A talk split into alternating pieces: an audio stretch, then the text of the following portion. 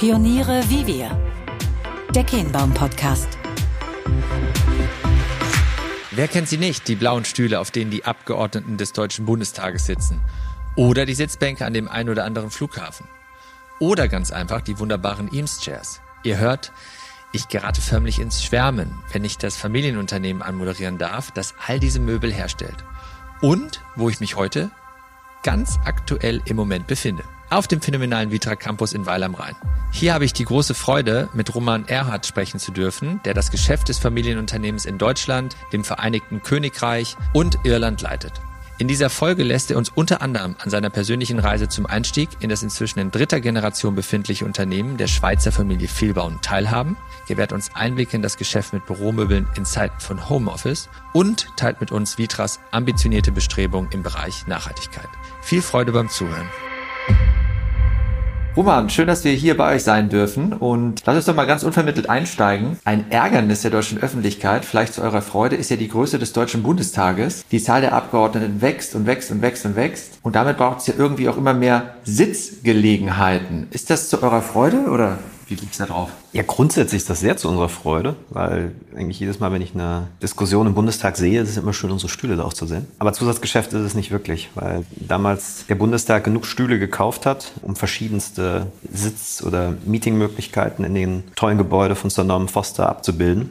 Dementsprechend haben die ganz viele Ersatzstühle unten im Keller weil unter anderem zum Beispiel der Bundespräsident ja auch dort gewählt wird. Das sind dann immer deutlich mehr Sitzmöglichkeiten, die dort gebraucht werden.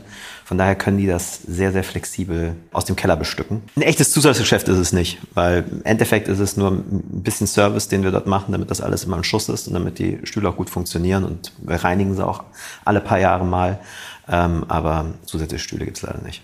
Okay, bevor wir noch mehr zu Vidra erfahren, äh, müssen wir auch einmal zu dir sprechen.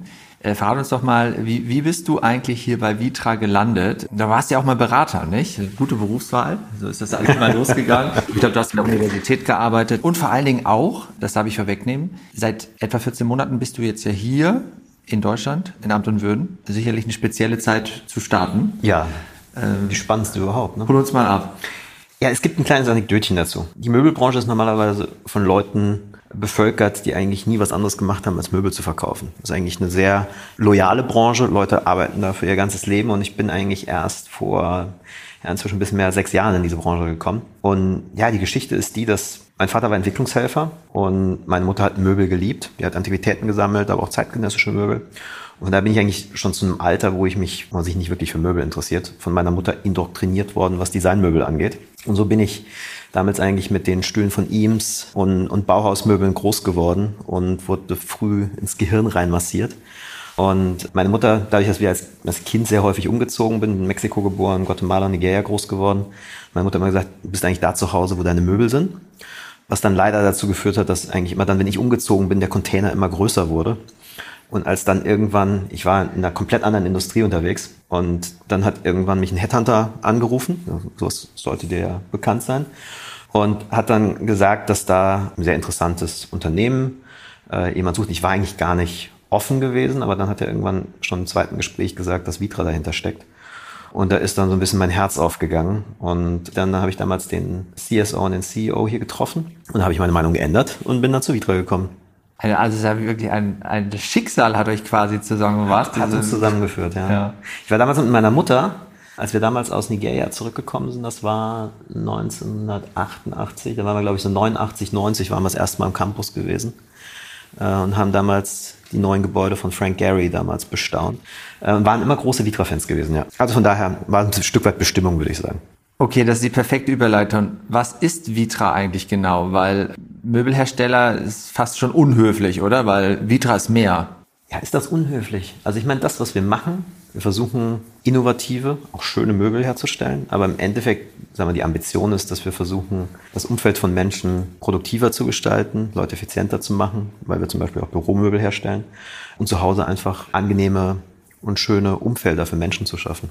Also die Ambition ist schon eine größere, aber im Kern geht es eigentlich darum, nachhaltige und zeitlose Produkte herzustellen. Vitra ist ja Familienunternehmen und hast es gerade so ein bisschen ausgeführt mit meiner Frage nach der vermeintlichen Unhöflichkeit in Bezug auf die äh, Reduzierung auf Möbelhersteller, wollte ich darauf hinaus, dass so diese gesamte Aspekt von Design, Ästhetik, Schönheit eben eine wahnsinnig große Rolle spielt. Ja? So nehme ich es auf jeden Fall wahr. Und ich glaube, da ist auch die Familie Zeit ihres Lebens ähm, mit all denjenigen, die da auch maßgeblich gewirkt haben, sich diesem Thema immer mit Herzblut auch verschrieben hat. Wie, wie erlebst du das jetzt in, in deiner Aufgabe, in deiner Rolle oder auch, vielleicht auch damals, als du dann dazugekommen bist? Wie hast du das angefangen zu spüren? Ich glaube, das ist eine sehr, also Vitra ist was, auch was das angeht, sehr besonders. Ich habe früher eigentlich für ausschließlich kommerzielle Unternehmen gearbeitet. Unternehmensberatung ist sehr kommerziell. Ich habe auch für den größten Baustoffhersteller der Welt gearbeitet. Das war auch ein außerordentlich kommerzielles Unternehmen. Und bei Vitra, sagen wir, die Vision und auch die Mission, die die Familie hat, war immer eine kommerzielle auf der einen Seite, aber auch eine kulturelle auf der anderen Seite. Also es ging eigentlich immer auch darum, wie hier unser schöner Campus mit, den, mit der tollen Architektur und den tollen Gebäuden oder mit dem Vitra Design Museum, dass man eigentlich immer etwas machen wollte, um Design wieder breiter Publik zu machen und Leute eigentlich mit Design in Verbindung zu bringen, in die Geschichte von Design zu erzählen. Und eigentlich jede Generation, also wir sind jetzt inzwischen, der CEO ist Nora Fehlbaum, äh, die die dritte Generation ist der Familie. Sie, sie sagt halt, jede Generation hat ihre Mission, während die erste eher die kommerzielle Mission hatte, die zweite Familiengeneration eher die kulturelle Mission hat, mhm. ist ihre Mission jetzt, dieses Unternehmen nachhaltig, nachhaltig zu machen. Also das Thema Nachhaltigkeit äh, in allen Facetten unseres Tuns äh, umzusetzen und uns eigentlich in allen wesentlichen Facetten, Nachhaltigkeit ist ja ein sehr, sehr breites Thema, mhm. aber ihre Amtszeit oder ihre Generation soll eigentlich dafür sorgen, dass das Unternehmen nachhaltig wird. Äh, und da sind wir eigentlich ja sehr, alle sehr beschäftigt damit. Und dem werden dann noch andere Dinge ein Stück weit untergeordnet. Also, und ich glaube, das ist das Spannende, wenn man für so ein Unternehmen arbeitet, dass eben nicht der Profit das über allem Stehende ist, sondern dass es auch immer darum geht, wie gesagt, der kulturellen Mission äh, gerecht zu werden und auch vielleicht das eine oder andere Produkt nicht zu machen, weil es einfach nicht möglich ist, das nachhaltig zu produzieren, so dass es eigentlich unseren Standards erfüllt und uns hilft eigentlich, das, was wir bis 2030 erreichen wollen, im Thema Nachhaltigkeit auch zu erfüllen. Also dann muss manchmal der kommerzielle Aspekt ein bisschen in den Hintergrund rücken. Das wollen wir im dritten Part unseres Gesprächs noch mit aufnehmen, wie ihr das Thema Nachhaltigkeit für euch definiert habt. Und das hast du ja schon ein bisschen vorweggenommen. Es ist natürlich interessant zu erfahren, ab oder auf Basis welcher Kriterien ihr entscheidet, was ihr macht, was ihr nicht macht und das wahrscheinlich auch ähm, über die Produktlandschaft hinaus. Sag mal jetzt, ähm, ich hatte in meinen Eingangsworten kurz darauf hingewiesen, ähm, du bist vor 14 Monaten jetzt in dieser Rolle, hast die Verantwortung übernommen. Sicherlich die letzten beiden Jahre waren herausfordernd, es bleibt auch eine sehr herausfordernde, teilweise auch eine wirklich beschwerende Zeit jetzt mal konkret gesprochen auf euer Geschäft, wie hat sich das vielleicht verlagert? Ihr seid ja sowohl in der Ausstattung von Arbeitswelten, also Bürowelten unterwegs, aber ihr habt ja eben auch diesen ganzen Sektor in Bezug auf das Thema private Ausstattung. Gab es da einen massiven äh, Shift oder mhm. wie darf man sich das vorstellen? Ich bin zurzeit bin ich für als Geschäftsführer für Deutschland äh, zuständig, bin auch noch für UK und Irland zuständig und war, bevor ich nach Deutschland gekommen bin, für dreieinhalb Jahre Geschäftsführer von unserer Tochtergesellschaft in, in UK von daher konnte ich eigentlich relativ gut in beiden Märkten auch sehen, wie mhm. sich Covid und die Pandemie dort ausgewirkt haben. Teilweise ein bisschen unterschiedlich. Aber das, was generell absolut richtig ist, ist, dass dieses, wenn man es als Cocooning bezeichnen will, also die Tatsache, dass die Leute immer mehr zu Hause waren und dann auch bereit waren, vielleicht ein bisschen mehr Geld äh, in ihr Zuhause zu investieren, ein Trend war, der uns geschäftlich auf jeden Fall gut getan hat, weil die Leute glaube ich, auch ein stärkeres Bewusstsein für Qualität und für Klassiker entwickelt haben und man dann auch bereit war, wie gesagt, für einen Alu-Chair oder für einen Eames Lounge-Chair äh, etwas mehr Geld äh, hinzulegen und ähm, sich vielleicht ein Produkt anzuschaffen, auf das man 20 Jahre gehofft hat. Und das war das, was uns auf der Wohnseite sehr gut getan hat. Auf der Office-Seite war es zwischendurch, also im Bürobereich war es so, dass es äh, insbesondere in den ersten Monaten auch harzig war. Das hat sich dann aber eigentlich relativ gut erholt und jetzt ist es eigentlich so, dadurch, dass wir, wie gesagt, etwas mehr sind als ein reiner Büromöbelhersteller, sondern wir versuchen eigentlich Kunden eine moderne Art zu arbeiten näher zu bringen, zu überzeugen, ähm, neue moderne Bürokonzepte auszuprobieren. Das ist ein Trend, der jetzt eigentlich sehr stark ist. Und während wir früher eigentlich immer einem CEO oder Geschäftsführer erstmal erklären mussten, warum Büro wichtig ist, ist es so, dass das in der Zwischenzeit jeder verstanden hat. Und wir da wirklich sehr interessante, spannende Gespräche darüber haben, wie man Bürowelten jetzt verändern muss, um jetzt den Herausforderungen äh, gerecht zu werden, die jetzt gerade nach der Pandemie eintreten und die Leute halt wieder zurück ins Office zu kriegen. Zumindest das an dem Tag, wo sie es tun sollen. Das ist ja wirklich ein Arm von euch, nicht? Immer das ganze Thema Beratung, Begleitung, Planung generell, wie solche Arbeitswelten verstanden werden können, ja? Ja, wir haben sogenanntes Planning and Consulting Studio. Das mhm. sind Innenarchitekten, das sind Workplace Consultants, die Kunden helfen, die Bedürfnisse zu verstehen. Ich erkläre das meistens eigentlich damit, dass wir versuchen, den Kunden an der Hand zu nehmen, zu verstehen, nicht nur wie er heute arbeitet, sondern wie er gerne arbeiten möchte. Was ist seine Unternehmenskultur? Mhm. Äh, wie möchte er vielleicht seine Unternehmenskultur auch durch das neue Bürokonzept verändern? Wie will er das spiegeln? Und was ist die Reise, auf die er seine Leute mitnehmen will? Und dann kann das Büro eigentlich ein sehr gutes Change Management Tool sein, um den Leuten zu sagen, Dinge werden offener, werden transparenter und die Leute auf diese Reise mitzunehmen. Und da haben wir Leute, die Kunden dabei begleiten, auch in diesem Change Management Prozess. Wir haben Innenarchitekten, die dann auch natürlich die richtigen Materialien, Farben und Produkte dafür aussuchen. Aber das Thema für sich ist größer und ist, ist, will ich sagen, komplexer, aber deutlich interessanter, weil es eigentlich darum geht, Leute davon zu überzeugen, dass jetzt der richtige Zeitpunkt ist, in eine moderne Arbeitswelt zu investieren. Du hast davon gesprochen, dass du Verantwortung trägst für Deutschland, UK und Irland. Das würde mich natürlich interessieren und Vitra ist ja sowieso eine globale Marke. Gibt es irgendwas typisch Deutsches, was du ausgemacht hast? Von bis gibt es vielleicht das Lieblingsprodukt, auf das die Deutschen besonders stehen, versus der irischen oder britischen? Beim Produkt ist es wahrscheinlich gar nicht so leicht festzumachen. Mhm. Also es war früher so, dass zum Beispiel der Besucherstuhl etwas war, was schon eine ganz typisch deutsche Typologie war. Jawohl. Also wir haben irgendwo das Chefbüro, da steht irgendwie ein großer Sessel hinterm Stuhl und davor sitzen zwei deutlich kleinere Besucherstühle davor. Aber ehrlich gesagt hat sich das auch aufgeweicht. Also was ich sagen würde ist, du hast recht logische Unterschiede. Du hast in vielen anderen Ländern deutlich größere Metropolen als in Deutschland. In Deutschland hast du ein sehr, sehr starkes, sehr starke Fläche. Und das Thema Fläche ist in Deutschland auch nicht so ein, ein Riesenthema. Also wenn du in London bist, dann versuchst du jeden Square Foot einzusparen, was Büro angeht. Und in einer sehr, sehr kleinen Fläche das Beste draus zu machen, wohingegen in Deutschland meistens Fläche nicht das Thema ist. ist nicht das größte Thema. Also maximal in irgendwelchen großen Städten wie in München, Hamburg, Frankfurt oder Düsseldorf. Aber meistens, wenn du dann eher in die kleinen äh, ländlichen Regionen gehst, dann spielt Fläche keine Rolle. Und da wir ja viele Hidden Champions haben, äh, die ja gerade in ländlichen Regionen sitzen, ist das Thema Fläche mit Sicherheit weniger wichtig als in anderen großen Metropolen, anderen Ländern unter anderem London zum Beispiel. Das würde mich noch interessieren, also genau der Punkt. Ich habe auch mal da in London gearbeitet und auch noch von vielen Freunden und so weiter gehört. Ich meine, das ist ja, das Konzept ist ja ein ganz anderes. Allein so, ähm, wie man die Pausen wahrnimmt. Ganz häufig sitzt du ja, das ist eher mal das zusammengefällt, weil es auch in der Beratung vielleicht nicht super repräsentativ für alles. Aber in der Regel wird ja das Mittagessen auch am Platz eingenommen, gerne noch irgendwie mit so einer Chipstüte dabei. Was bedeutet das in Bezug eigentlich auf die Möglichkeiten, die ihr auch habt und da Konzepte, die jetzt in der Fläche vielleicht eher im deutschsprachigen Raum einfacher umzusetzen sind? Was machst du da für wesentliche Unterschiede aus, wie das eigentlich verstanden wird? Wie es verstanden wird? Ich glaube, das ist. Hast du in deinen eigenen Offices da gearbeitet? Nein.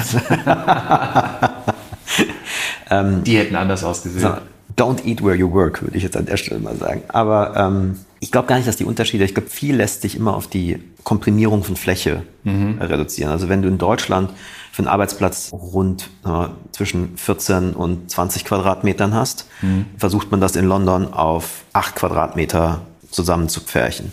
Und dementsprechend sind für alle anderen Flächen auch weniger Platz. Also es, sagen wir, wenn du in London ein modernes Büro gehst, dann hast du dort auch sehr schöne Cafeteria-Areas und, mhm. und, sonst was. Und mhm. wenn du zu den großen amerikanischen Multinationals wie Google gehst, die tolle Offices jetzt in London hochziehen, dann hast du dort genau die gleichen Perks, die du mhm. in den USA auch hast und hast Essen umsonst und Getränke umsonst und hast da eigentlich sehr, sehr schöne Umfelder, wo Leute auch sitzen können und ihre Speisen zu sich nehmen können. Aber das gilt halt nicht für das 0815 Büro. Das 0815 Büro ist relativ klein und mhm. dann ist es tatsächlich so, dann gehen die Leute runter, haben häufig auch keine Kantinen, sondern die gehen dann in den Tesco-Markt und kaufen sich ein Sandwich und einen Drink und wenn es mal ausnahmsweise nicht regnet, dann sitzen sie meistens an ihrem Arbeitsplatz und verzehren es da. Und in Deutschland hast du, glaube ich, eher den Trend, auch das hat wieder was damit zu tun, dass das nicht alles so sehr stark in der Innenstadt ist, sondern dass das flächenmäßig verteilter ist, dass du immer noch eine anständige Kantine hast, wo du runtergehst und was essen kannst.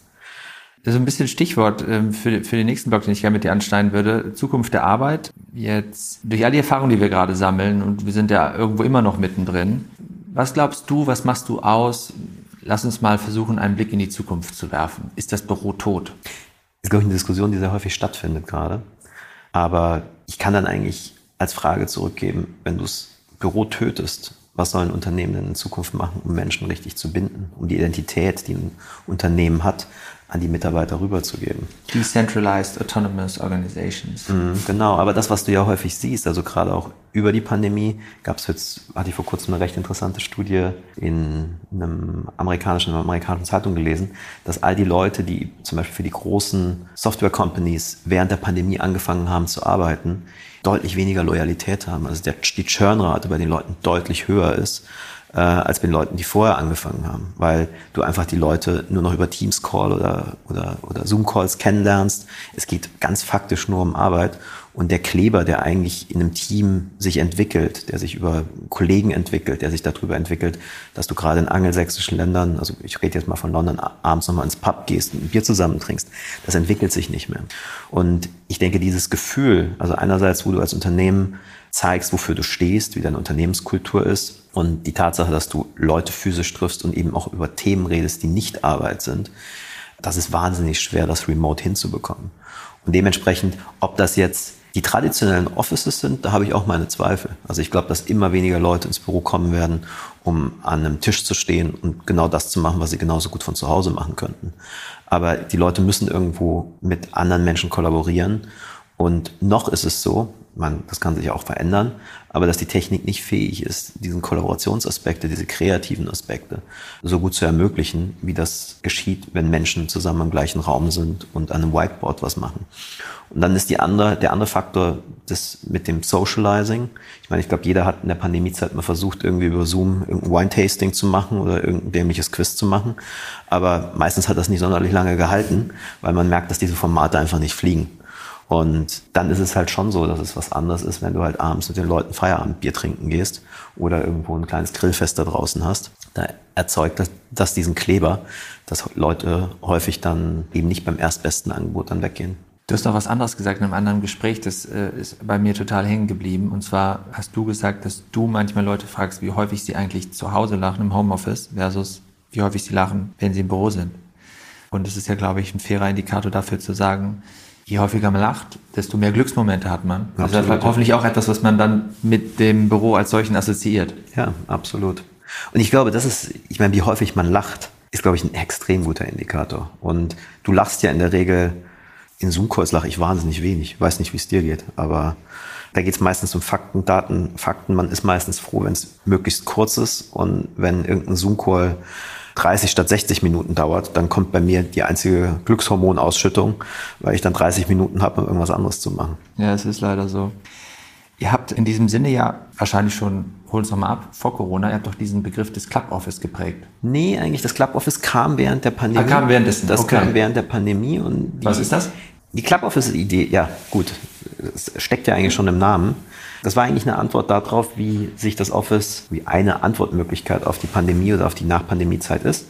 Nämlich im Endeffekt den Gedanken eines Clubs, dort wo du ein Member bist, wo du reinkommst, wo du gleichgesinnte Menschen triffst, wo du mit diesen Leuten gemeinsam Zeit verbringst. Und das idealerweise in einem Umfeld, wo viel Austausch stattfindet, weil meistens, wenn du in einen Club gehst, hockst du dich ja nicht irgendwo in die Ecke, klappst das Laptop auf und arbeitest fokussiert acht Stunden vor dich hin, mhm. sondern du redest mit anderen und du hast ein Umfeld, was dazu einlädt, mit anderen zusammen zu interagieren. Und so haben wir das Ganze auch an uns selbst ausprobiert. Für uns ist immer sehr wichtig, dass wir die Konzepte, die wir so entwickeln, auch mal als erstes bei uns ausprobieren damit man auch ehrlicherweise sagen kann, was funktioniert und was nicht funktioniert.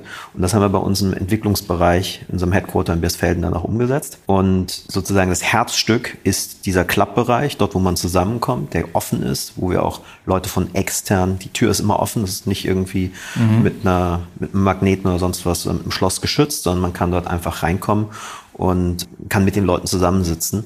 Und das war früher unser R&D-Bereich war sehr geschlossen, war mhm. etwas, wo sehr wichtig war, dass bloß keiner reinkommt und guckt, was zurzeit da in der Entwicklung ist. Und dieser Club-Bereich ist jetzt für alle geöffnet, sowohl für Leute aus anderen Abteilungen, aber auch für Externe. Unsere eigenen Designer sitzen manchmal da. Und unser Entwicklungschef Christian sitzt auch sehr häufig dort und ist eigentlich für jeden ansprechbar. Und das ist wiederum, er hat bei uns unmittelbar vor der Pandemiezeit angefangen und er wollte auch eine andere Denke sozusagen bei uns in die Entwicklung reinbringen, etwas, was, was offener ist, was transparenter ist, was mehr Einflüsse von außen zulässt. Und das war ein sehr gutes Vehikel, um das sowohl in die Organisation zu tragen, als auch nach außen hin zu symbolisieren, dass man Leute einlädt zu kommen und äh, auch gerne mal zuhört. Ist es immer so, dass ihr eure Ideen, Konzepte, die ihr in den Markt tragt oder wofür ihr Einladungen aussprecht und an euch selbst ausprobiert, die selbst mal durchlaufen habt? Wie, wie geht ihr daran? Ja, das müssen wir machen. Also ansonsten fehlt ja ein Stück weit die Glaubwürdigkeit. Also das, was sehr häufig unserem, wenn man es mal als solches, als Akquiseprozess bezeichnet, sehr häufig ist so, dass wir mit Unternehmen darüber sprechen. Wir haben auch die üblichen PowerPoint-Präsentationen, die jeder andere auch hat. Aber häufig ist es so, dass du arbeiten kannst ja nicht fühlen. Weil arbeiten hat was damit zu tun, dass du Menschen siehst, die gerade arbeiten, aber hat auch sehr viel mit Akustik, mit Licht zu tun. Und dementsprechend ist es eigentlich so, dass wir versuchen, nach den ersten ein, zwei Gesprächen Leute hier zu unserem Campus zu bringen und ihnen hier unsere Offices zu zeigen, mhm. wo wir arbeiten. Um denn Leute davon zu überzeugen, dass so eine offene Arbeitswelt auch echt funktioniert und auch Akustik, was sehr häufig eine Angst ist von vielen Menschen, mhm. nicht überschätzt ist, aber dass du es über sehr kluge Installationen verhindern kannst, dass Akustik so zum Problem wird und umgekehrt, dass etwas Lärm, ich nenne das immer so ein bisschen White Noise, eigentlich sehr angenehm ist. Wirkt eigentlich eher anregend, wenn man ein bisschen das Gemurmel von Kollegen im Hintergrund hört, solange es einen halt nicht beim fokussierten Arbeiten stört. Und dementsprechend, ja, wir probieren eigentlich alles an uns aus und wir machen es auch vor allen Dingen, um anderen zu zeigen, dass es funktionieren kann, weil das ein Stück weit die Hemmschwelle reduziert, das mal an sich selbst auszuprobieren. Und dann wart ihr aber, also ihr konntet ja schon Zeit bestehen, konntet ihr ja Räume bestücken. Und diese offeneren Arbeitskonzepte als solche sind ja in Deutschland, sind vielleicht gerade dabei. Ich weiß gar nicht, wie, wie du das beschreiben würdest. Wie ist der Reifegrad? Ist das ein Phänomen, was sich dabei ist, zu etablieren, auszurollen? Zumindest, dass es die Möglichkeit gibt. Ja, es ist ja nicht one size fits all. Und äh, habt ihr euch manchmal so ein bisschen gekniffen, weil ihr ja schon vor, weiß nicht, vor ein paar Jahrzehnten damit angefangen habt, das für euch selbst erlebt, durchlebt hat? dass ihr dann so gemerkt habt, okay, jetzt endlich hat es sich bei dem einen oder anderen doch verfangen. Es scheint Sinn zu machen wir kommen quasi so unserer Idee, unserer Philosophie näher. Ich glaube, es ist ein Stück, also es ist jetzt nicht so, dass da jetzt große Quantensprünge stattgefunden haben. Okay. Also jetzt durch die Pandemie ist sehr viel mehr Bewegung reingekommen. Ich würde auch sagen, es ist etwas, dass immer mehr Unternehmen angefangen haben, diese offenen Arbeitswelten auch an sich selbst zu applizieren. Wir haben super schöne Projekte, zum Beispiel bei Alnatura, ganz, ganz tolles, offenes Büro. Aber es gibt auch viele andere, ich will jetzt die gar nicht herausstellen. Aber im Endeffekt ist es etwas, was auf jeden Fall zunimmt über die Jahre, aber nach wie vor gibt es immer noch recht viele Zellen-Offices. Also ich bin manchmal überrascht, dass man manchmal auch durch DAX-Konzerne läuft und da arbeitet man immer noch genauso wie vor 30 Jahren. Aber wie gesagt, nichtsdestotrotz, jetzt durch die Pandemie, glaube ich, setzt auch dieses Umdenken ein, dass die Art zu arbeiten, nämlich das, was in einem Einzelbüro stattfindet, das muss nicht im Büro stattfinden. Das kannst du super gut von zu Hause aus machen. Und wenn du ins Büro gehst, dann kommst du dorthin, um Leute zu treffen. Und wenn du Leute treffen willst, ist das Einzelbüro der denkbar schlechteste Ort, um das zu machen. Ja, das würde ich unterschreiben. Ist es am Ende so, teile deine Gedanken dazu, dass es zwangsläufig für Unternehmen bedeutet, wenn wir auch vor dem Hintergrund natürlich ähm, des einsetzenden Fachkräftemangels ja, und natürlich der Tatsache, dass es immer schwierig ist, Menschen nicht nur zu gewinnen, sondern dann auch zu halten, dass Unternehmen die Bereitschaft mitbringen müssen zu investieren. Das müssen jetzt ja nicht immer die, das müssen nicht immer nur finanzielle, überbordende Mittel sein am Ende. Aber diese grundsätzliche Auseinandersetzung damit zu akzeptieren, dass es am Ende auch ja ein Vehikel ist, äh, Menschen mit der Marken, mit der Identität, all dem zu verbinden. Wie schaut ihr da drauf? Ich glaube, dass das extrem wichtig ist. Es sind manchmal die, die Geschichten, die für mich immer am schönsten sind, wenn ein Kunde zu mir sagt, dass das Office am Ende der Schlüssel war, um einen Menschen, den sie unbedingt einstellen wollten, am Ende auch zu gewinnen. Mhm. Also ich hab, will den Namen nicht nennen, aber einer von unseren besten Kunden, der sitzt im Umfeld von, von München, ist mit seiner Firma auch absoluter äh, Weltmarktführer in einer bestimmten Nische. Aber in München hast du halt ein extremes Wettbewerbsumfeld und er hatte gesagt, er kam dann da in das äh, Gespräch und da ging es irgendwie um Digital Marketing Job und die Dame hatte irgendwie schon sieben andere Jobinterview, also sieben andere Jobangebote gehabt. Mhm. Und er hat gesagt, er hat sich schon total gewundert, weil irgendwie nach zehn Minuten drehte sich das Gespräch rum und die hat gesagt, jetzt drehen wir es mal so, was haben Sie mir denn zu bieten? Also ich habe ja schon sieben andere Angebote. Ihre Firma ist jetzt, wenn ich mir die Marke angucke, jetzt nicht die bekannteste. Was können Sie mir denn bieten? Und da hat er sich gedacht, naja, die ist ja eigentlich schon sehr kompetent. Dann hat er gesagt, ja, dann stehen wir jetzt einfach mal auf und ich führe Sie jetzt mal bei uns durchs Office und zeige Ihnen mal, wie wir arbeiten. Und das war der Punkt, der die Frau überzeugt hat. Das Geld war relativ vergleichbar, aber im Endeffekt der Beleg dafür, dass die Arbeit dort auf eine offene, transparente Art in einem sehr attraktiven Arbeitsumfeld stattfindet, war dann das, was am Ende des Tages den Unterschied ausgemacht hat. Und ich glaube, dieses, ich wir wollen ja heute Buzzwords so ein bisschen vermeiden, deswegen ähm, tue ich auch mein Bestes dafür, aber dieses, ich dieser Kampf. mal New Work gesagt, zum ja, Beispiel. Super. Ich auch nicht. aber dieser Kampf um Talente, das wird etwas sein, was in den nächsten Jahren extrem zunimmt. Und die Unternehmen, die einfach sagen, wir beharren darauf, dass die Leute fünf Tage die Woche wieder zurück ins Office kommen, die werden den Kampf höchstwahrscheinlich verlieren. Und du musst andere Antworten finden, wie du Leute zurückbringst. Und ich glaube, dass eins der besten Möglichkeiten ist, wenn du ein Büro, wenn du eine Arbeitswelt hast, die ein Stück weit Magnetismus auf die Leute ausübt, dass die Leute gerne zurück ins Büro kommen. Ich meine, ich hatte sozusagen das erste Jahr der Pandemie hatte ich noch in London und äh, ich kann mich noch erinnern an den Tag, wo ich meine Leute verabschiedet hatte im Office, wie sie eigentlich alle, wie damals Boris Johnson den Lockdown verkündet hat. Und die hatten alle Tränen in den Augen, als sie unten aus dem Büro rausgekommen sind und sie hatten wieder Tränen in den Augen, als sie wieder zurück waren. Und ich musste nicht eine E-Mail schreiben, ich erwarte, dass ihr wieder zurückkommt, sondern alle Leute waren eigentlich an dem Tag, wo es wieder möglich war, eine, mit einer Ausnahme, weil er Eltern zu Hause hatte, die zu dieser Vulnerability-Gruppe gehört haben. Aber mhm. ansonsten waren alle anderen 38 Mitarbeiter an dem Tag wieder da und waren froh, wieder ins Büro zurückzukommen, weil sie einfach auch diesen, diese zurück in der Gruppe sein wollten. Und ich glaube, dieser Magnetismus, den ein gutes Arbeitsumfeld schaffen kann, ich glaube, das ist etwas, was, was super wichtig ist. Und das kriegst du nicht mit äh, irgendeinem Zwang hin, wo du den Leuten sagst, so, und ab jetzt ist wieder fünf Tage die Woche Office angesagt und du die Leute zwingst, ins Büro zurückzukommen. Apropos Magnetismus, wir sitzen ja hier in einem Gebäude auf dem Vitra Campus. So wie du es gerade beschrieben hast, wenn ich jetzt hier arbeiten dürfte äh, und auch mit den entsprechenden gesetzlichen Vorgaben jeden Tag kommen dürfte, ist es dann auch so, dass sich alle immer nur wünschen, hier sein zu können? Also meinst du die Leute, die jetzt hier fix arbeiten? Ja. ja. Ich glaube, dass es schon sehr viele gibt, die sehr gerne hierher kommen. Mhm. Aber auch wir mussten ein Stück weit unsere eigenen Regeln anpassen durch die Pandemie. Wir haben sogenannte Worktypes definiert, wo wir versucht haben, je nach Tätigkeitsbereich zu sagen, wie viel wir die Leute gerne im Büro sehen würden und wie viel Remote Work wir erlauben. Mhm. Und da gab es auch Diskussionen mit Leuten, die jeden Tag eine Stunde lang pendeln und denen sozusagen einen guten Kompromiss anzubieten.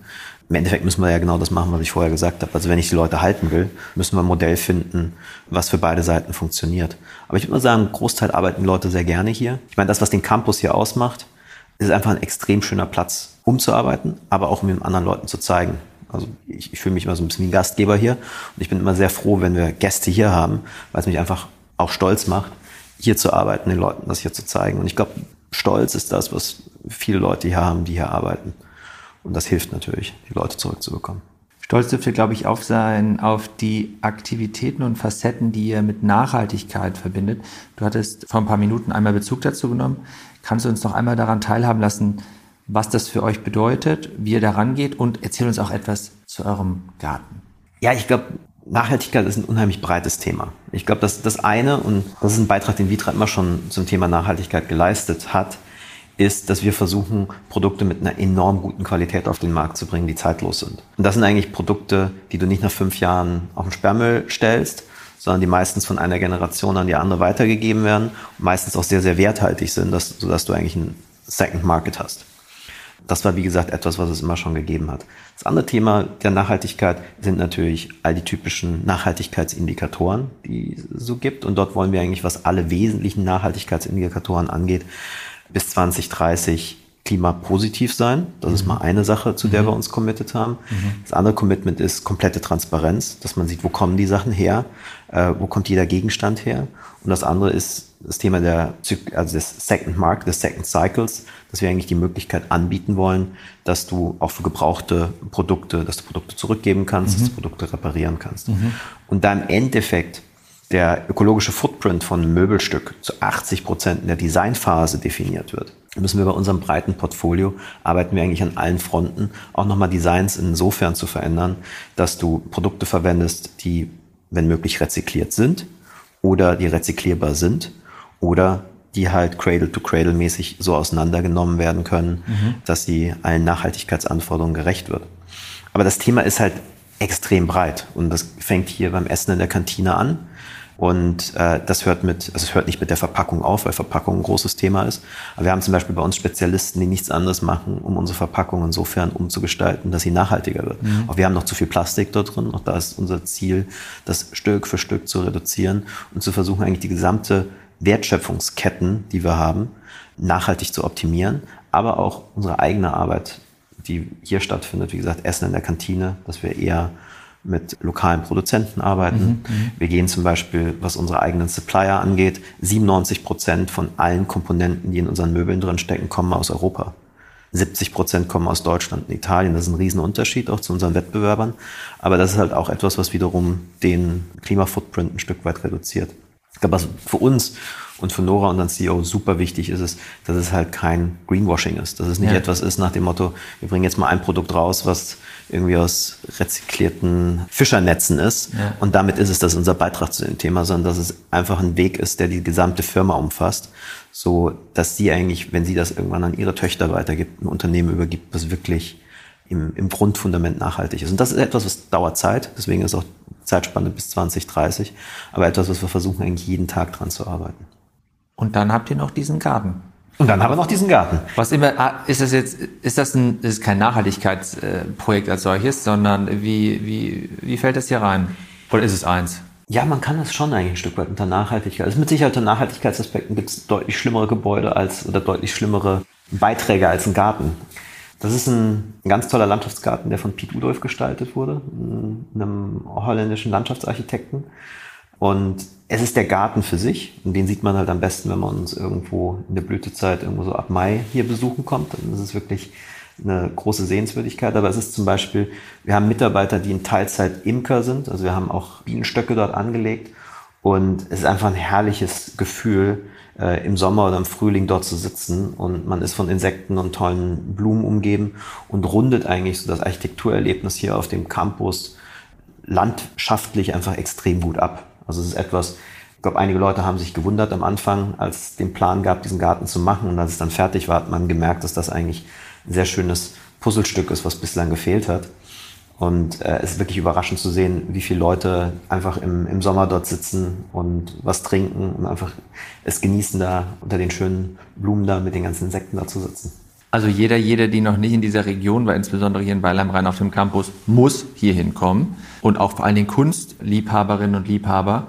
Also allein der Weg, der, es gibt ja so einen Kunstweg, nicht Richtung Fondation Bayerlas, das habe ich das so richtig beschrieben, dort in der Nähe auf jeden Fall. Da ist auch ein Freibad, meine ich mich erinnern zu können. Viele Skulpturen, genau. Das Viele Skulpturenweg, der, der, uns und der Campus natürlich per se mit, mit all den wunderbaren genau. Architekten. Genau. Ja, wir haben über 300.000 Besucher in den Vorpandemiezeiten gehabt. Bin mhm. mir auch ziemlich sicher, dass wir da bald auch wieder hinkommen. Und wir freuen uns natürlich, Besucher hier zu haben. Und wir versuchen es den Leuten hier so nett und so attraktiv wie möglich zu machen. Und dann hast du in Basel auch, glaube ich, die größte Dichte pro Einwohner, was Museen angeht, in ganz Europa. Von daher ist definitiv die Region eine Reise wert. Es lohnt sich. Zum Abschluss, Roman, letzte Frage, die wir immer stellen. Was hast du noch nie jemandem erzählt, was du heute hier mal loswerden möchtest? Ich wusste, dass die Frage auf mich zukommt. Ich hatte echt lange überlegt gehabt, was ich darauf antworte und mir ist nichts eingefallen. Aber dann war ich letzte Woche in London und da habe ich einen Freund getroffen, der Architekt ist. Und der war eigentlich, früher haben wir uns immer, ich liebe Reisen und der hat auch, der war in Neuseeland, Australien, Südafrika, überall. Und jetzt durch die Pandemiezeit konnte er nicht reisen und war oben in Schottland und ist dort den West Highland Walk gelaufen. Muss ein unfassbar guter Track sein. Ich, ich hatte vorher nichts davon gehört gehabt. 150 Kilometer, sieben Tage, sechs Nächte von den Lowlands hoch bis in die Highlands. Mhm. Und er hat mir erzählt, dass er sein Handy zu Hause gelassen hat. Und das ist dann bei mir auf die Bucketlist gekommen. Und dass das auf meiner Bucketlist ist, weiß noch keiner. Von daher erfährst du es als Erster. Sehr gut. Das äh, lädt ein zum Nachahmen. Dann äh, ganz herzlichen Dank, dass wir hier bei euch sein durften und wir wünschen euch weiterhin alles Gute und denkt dran, wenn ihr Zeit habt, müsst ihr den Campus besuchen. Absolut. Dankeschön, Fabian. Herzlichen Dank für den Besuch. Danke. Tschüss.